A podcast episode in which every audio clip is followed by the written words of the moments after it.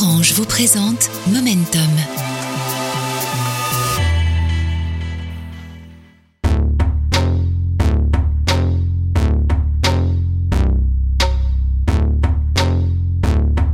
Salut et bienvenue.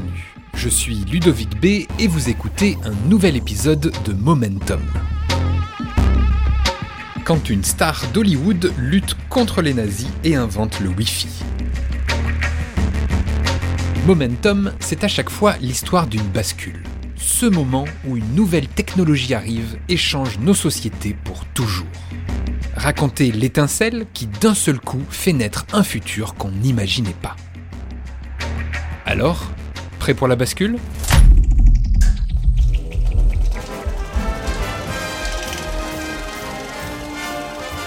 Dans cet épisode, je vais vous parler de cinéma, d'Hollywood, de beauté fatale, mais aussi de marchands d'armes, de Wi-Fi et de Bluetooth. Car cet épisode de Momentum est consacré à une inventrice plus connue pour sa carrière sur grand écran que pour ses inventions. Ladies and gentlemen, please welcome Eddie Lamar.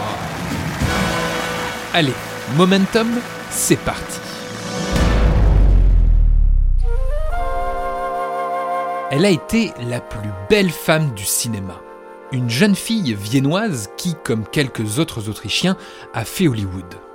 Et aujourd'hui encore, elle a une empreinte sur nos vies, même si l'on n'est pas cinéphile. C'est d'abord un visage, lumineux, hyper gracieux, des yeux clairs, des cheveux noirs, au point qu'elle lance une mode. Il paraît que c'est sur son modèle que la Blanche-Neige de Disney n'aura pas les cheveux blonds, mais d'un noir d'encre. C'est une actrice d'Hollywood de l'âge d'or, comme on dit. Eddie Lamar, actrice qui a joué avec James Stewart ou Clark Gable et sous la direction de King Vidor, Richard Thorpe ou Cécile B. DeMille. Eddie Lamar, de son vrai nom Hedwig Eva Maria Kissler, n'a peut-être pas été une séductrice de cinéma plus connue qu'Ava Gardner, qui a fait partie de ses concurrentes à la fin de sa carrière. Elle n'était peut-être pas aussi mystérieuse que Greta Garbo, mais elle a marqué l'histoire du cinéma, et aussi un peu à contretemps l'histoire des technologies.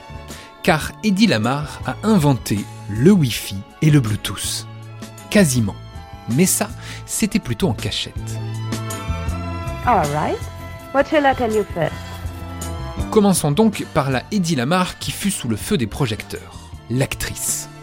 Née à Vienne en 1914 alors que la guerre éclate en Europe, cette fille d'un riche banquier et d'une pianiste grandit au cœur d'un milieu bourgeois, largement aisé. Et presque naturellement, sa beauté saisissante aidant, elle se dirige vers une carrière de comédienne. A raison, puisqu'elle sera révélée très jeune, à 19 ans, avec un film qui va marquer l'histoire du cinéma. Taina Tukunen est professeure en littérature et cinéma nord-américain à l'université d'Angers et elle connaît particulièrement bien la carrière d'Eddie Lamar. Si on regarde un peu comment l'histoire du cinéma la présente aujourd'hui, elle émerge en 1933 à travers un film intitulé Extase, Ecstasy, par un cinéaste tchèque, Gustav Machati. Elle n'a que 19 ans quand elle tourne ce premier film qui est resté dans les annales de l'histoire du 7e art. Un film qui provoque le scandale, euh, vu la manière dont le corps féminin et même l'orgasme féminin est suggéré euh, pour la première fois au cinéma. Donc, euh, après cette première étape, elle épouse très tôt Fritz Mann, un marchand d'armes autrichien qui est beaucoup plus âgé qu'elle et surtout très jaloux. Euh, au cours de cette première partie de sa vie, elle continue à mener, poursuivre une vie mondaine qui finira, et c'est là où ça devient plus intéressant, lorsque euh, elle décide brusquement de quitter tous ces privilèges, disons, derrière elle, pour fuir la cage d'or que représente ce mariage, au cours duquel elle rencontrera bien des personnalités importantes de l'époque, Sigmund Freud, mais aussi euh, des personnalités beaucoup plus funestes, telles que Mussolini et d'autres fascistes montantes à l'époque, euh, tout simplement parce que son mari vend des armes à tout ce beau monde européen. Bref, donc euh, sa vie ressemble déjà à une sorte de scénario, si vous voulez. Elle fuit cette Autriche dans des conditions rocambolesques. Elle endort l'une de ses domestiques avec des somnifères, à qui elle pique ses habits de domestique et quitte le château où elle vivait en pédalant sur un vélo pour faire autre chose de sa vie. Et c'est là où ça devient intéressant. Sa vie cesse totalement de ressembler à un, conte de fées. Eddie, l'actrice, celle qui a saisi le monde cinématographique, traverse ainsi l'Atlantique à 22 ans, voguant vers l'Amérique et cette terre promise du 7e art est Hollywood. Au-delà du rocambolesque, cette traversée est presque symbolique pour Eddie Lamar. Car celle qui a quitté la terre européenne ne sera concrètement pas la même que celle qui posera le pied sur le sol américain. Taina Tukunen nous explique ça ce basculement vers euh, une autre personnalité, vers une autre vie, se coïncide avec la traversée de l'Atlantique en 1937. Elle changera d'ailleurs au cours de cette traversée. Elle ne s'appellera plus Eva Maria Kisler en arrivant dans le Nouveau Monde. Elle s'appellera Hedy Lamar.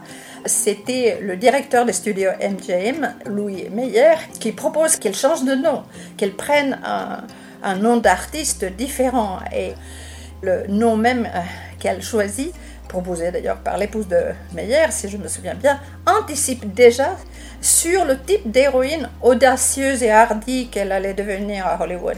Parce que Hedy, bien sûr, si on pense à la manière dont on prononce Hedy, ça peut aussi évoquer quelqu'un qui, euh, selon la langue anglaise, est aussi intelligente et qui a une tête bien faite et quelqu'un qui représente quelque chose d'intellectuellement exigeant ou stimulant. Thank you for asking me.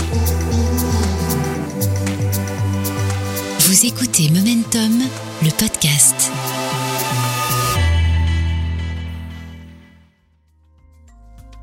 On la disait, bonne joueuse d'échecs et amatrice de tours de cartes, Eddie Lamar va également très rapidement comprendre les règles du jeu de la machine à rêve hollywoodienne.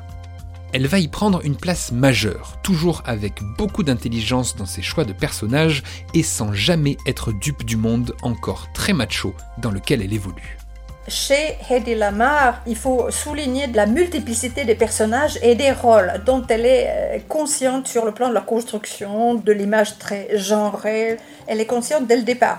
Tous ces rôles qu'elle a interprétés dans Samson et Dalila, il est intéressant quand même de noter que des images archétypiques que l'on a aujourd'hui par rapport à Catwoman, des personnages comme Blanche-Neige chez Walt Disney ont été presque calqués sur les traits euh, du visage de Lamar. Donc elle a laissé vraiment son empreinte de manière très claire dans notre euh, conscience collective sur le plan de l'iconographie euh, de notre culture populaire, pourrait-on dire. Derrière la machine à rêve qu'était Hollywood à l'époque, se cachait une usine qui broyait sans pitié ses petites mains à commencer par les actrices et les acteurs. Ils et elles étaient peu nombreux à imposer leur vue ou monter leur propre maison de production. Eh bien là encore, Eddie Lamar était de celle-là. Elle qui avait imposé un tarif mirobolant pour l'époque, 5000 dollars par semaine à son studio. C'est un peu la vengeance de la femme objet que nous raconte bien Taina Tukunen. En même temps, visiblement, il s'agissait de quelqu'un un peu comme Betty Davis, qui euh, faisait partie de ces actrices et acteurs américains qui n'acceptaient pas forcément euh, toutes les règles telles que le Dream Factory, l'usine à rêve. Hollywood, c'était vraiment une usine. Il fallait que les acteurs et les actrices signent des contrats. Ils n'avaient pas le droit de tourner pour d'autres sociétés de production pendant la durée du contrat, etc. Donc, euh, Hedy faisait partie de ces actrices qui remettaient à question et qui contestaient. Donc, elle n'était pas forcément quelqu'un d'obéissant sur ce plan-là. En fait, Eddie Lamar a toujours refusé d'appliquer bêtement des règles sans les comprendre. C'était le cas pour les contrats qu'il a liés au studio hollywoodien, mais pas que. Elle avait ce besoin irrépressible de toujours ouvrir le capot des choses pour comprendre comment ça tournait à l'intérieur et corriger le tir au besoin. Car même si le grand public de l'époque l'ignorait, Eddie Lamar était avant tout une inventrice. Dès son plus jeune âge, elle a appris à ne pas se contenter des règles établies et à sortir des cadres pour tenter d'en imaginer de nouveaux. Avant de devenir actrice, celle qui s'appelait encore Hedwig Eva Maria Kissler était surtout une enfant curieuse qui aimait notamment comprendre les objets techniques qui l'entouraient. Oh, of course. It's one of my favorite subjects. Maïté Warland, journaliste spécialisée des questions de genre et de droits des femmes, nous emmène à la rencontre de la petite Hedwig. Ce qui est drôle, c'est que Eddie Lamar, avant d'être une actrice, elle était inventrice et scientifique, puisque la première fois qu'elle s'intéresse à quelque chose de scientifique, elle a une petite boîte à musique, et à 5 ans, elle va se demander mais comment fonctionne cette boîte à musique? Et elle va démonter toute la boîte à musique pour essayer de comprendre le fonctionnement. Et son papa, qui était quelqu'un de très euh, généreux, qui avait envie de partager beaucoup de choses, etc., euh, est un grand curieux par nature et il dit ah ben ma fille en fait elle est passionnée par ça donc je vais l'emmener partout avec moi et je vais lui expliquer comment fonctionnent les objets, comment fonctionne une voiture, comment fonctionne un feu d'éclairage.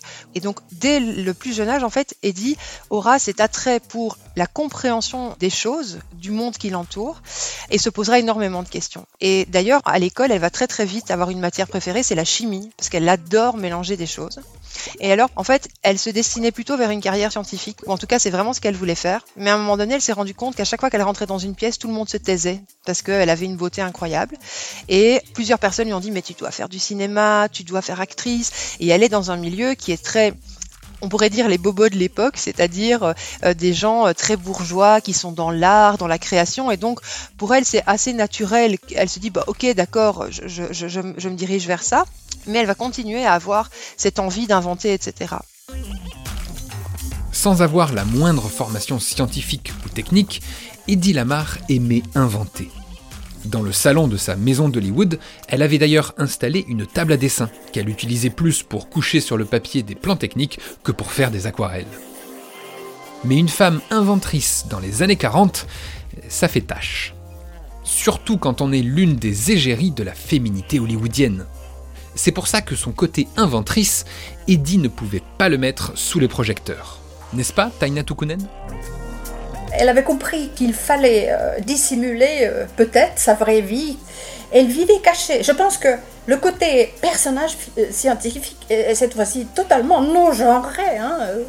Le féminin, elle le balançait par la fenêtre. Elle s'intéressait tout simplement aux sciences. Elle était passionnée par l'expérimentation scientifique, les innovations. Elle lisait beaucoup dans ce domaine. Euh, lors des tournages, euh, euh, certains des producteurs avaient aménagé pour elle un espace où elle pouvait, tout en participant au tournage du film, elle pouvait continuer à poursuivre ses petites expérimentations scientifiques. Oh, that's wonderful. Son invention la plus connue s'appelle le frequency hopping, le saut de fréquence en français. Et la genèse de cette trouvaille cruciale est particulièrement touchante.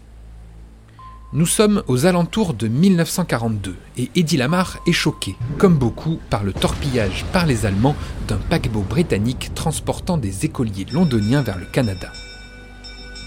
Les autorités britanniques voulaient les mettre à l'abri de ces bombardements. Eddie est paniquée parce que justement, elle s'apprête à faire traverser l'Atlantique à quelqu'un qui lui est très proche. Maïté Warland. Pourquoi est-ce qu'elle a déposé ce brevet? Pourquoi elle a eu cette idée? C'est qu'en fait, elle essayait de faire venir sa maman de l'Europe vers les États-Unis. Et pendant ce temps-là, du coup, elle se renseignait pour essayer de la faire venir par bateau. Et elle se rend compte qu'à ce moment-là, les sous-marins nazis ont comme habitude de targeter les bateaux de gens qui essayent de s'enfuir de l'Europe et de tuer les, citoyens et surtout les enfants et les femmes hein, dans ces bateaux-là qui fuyaient l'Europe à l'époque. Et donc, elle est morte de trouille pour sa maman. Et elle décide de se dire, mais il faut qu'on trouve une solution pour qu'on arrive à crypter cette communication. Vous écoutez Momentum, le podcast.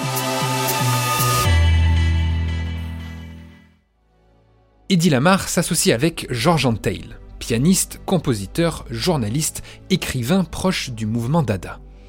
Antheil est surtout connu comme l'auteur de Ballet mécanique, une œuvre initialement destinée à accompagner un film expérimental du même titre du peintre Fernand Léger. Son exécution requiert 16 pianos mécaniques, 2 pianos, 7 timbres électriques, 3 xylophones, une sirène, 4 tambours, un tam-tam et 3 hélices d'avion.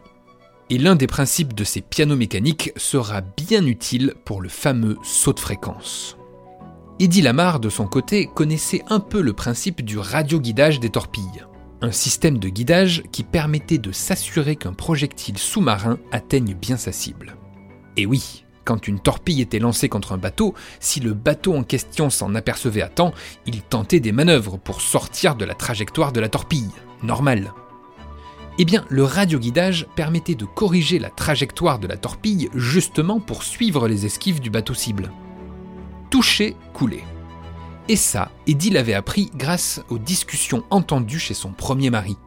Vous vous souvenez Le marchand d'armes, en partie pour l'Italie fasciste? Allez, retour à l'envoyeur. Avec George Antail, elle décide donc de trouver une parade pour parasiter les torpilles ennemies. Yes, this certainly was the hardest, but at the same time the most satisfying assignment I've ever had. Petite explication avec Maïté Warland.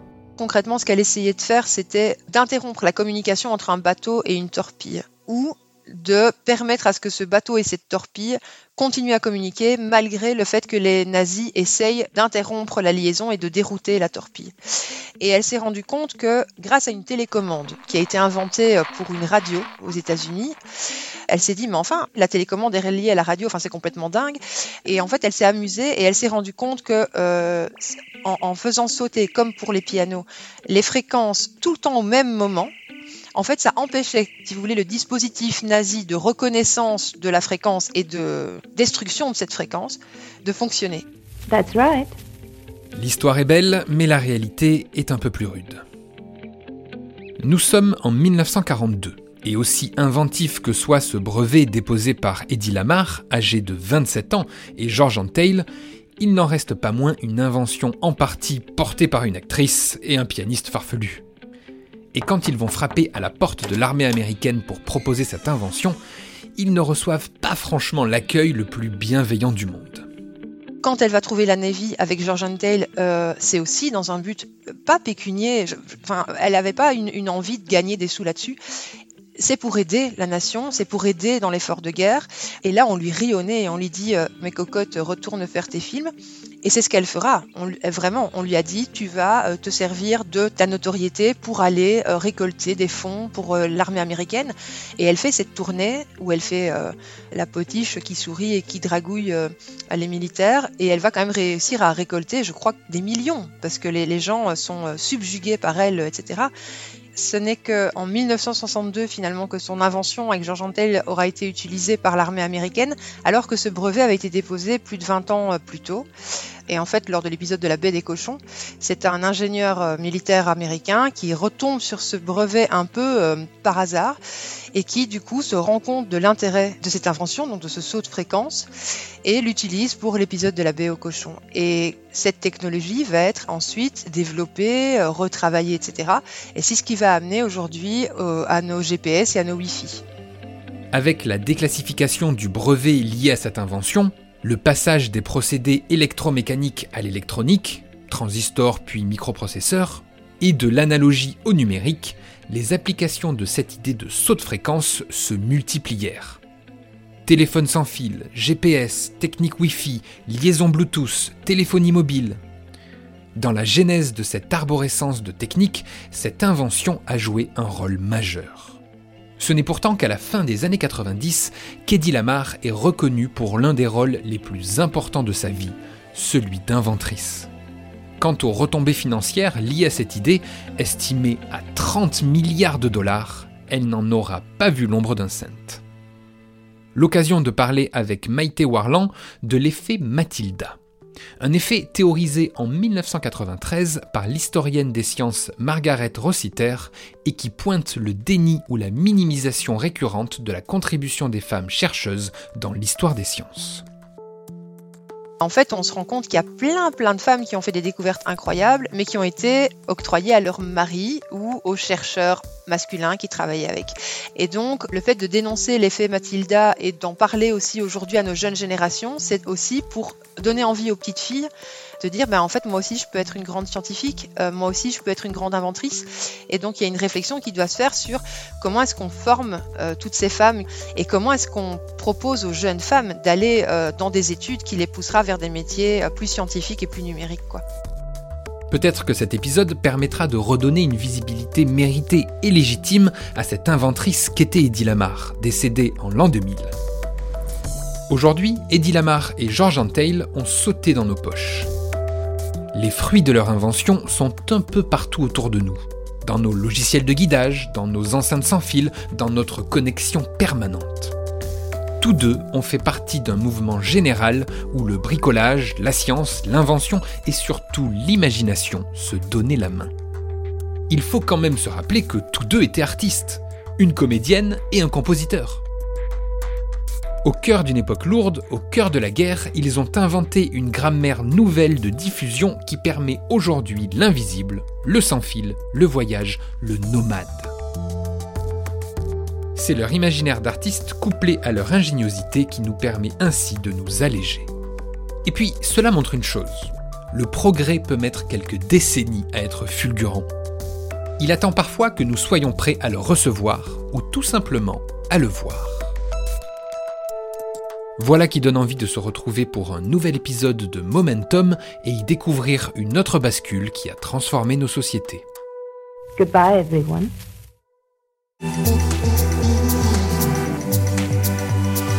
C'était Momentum, un podcast orange.